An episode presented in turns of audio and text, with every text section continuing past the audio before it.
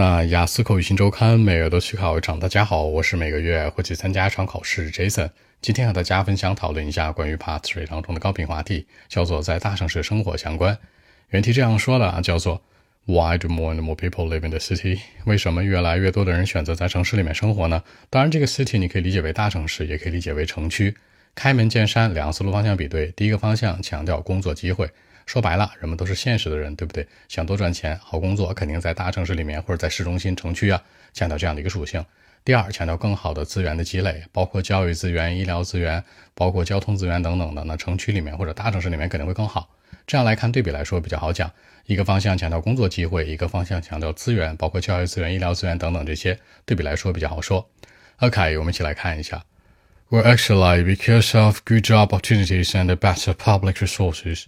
For one thing, a large number of ordinary people like you and me tend to live in the city, mainly because uh, they want big money, they want great career.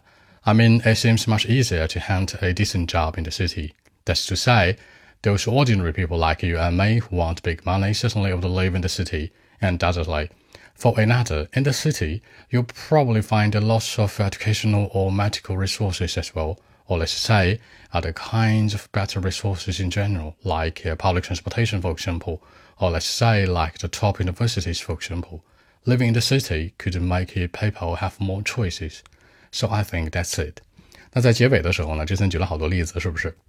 比如说在城区里面，或者说在大城市里面，更多的顶尖学府啊， 更好的这个交通资源呢，可能相对来说是没有更多的选择的一个属性。考官接来就会问了，那你觉得什么资源最重要啊？在大城市里面生活，什么要素最重要呀？形成更多话题的比对。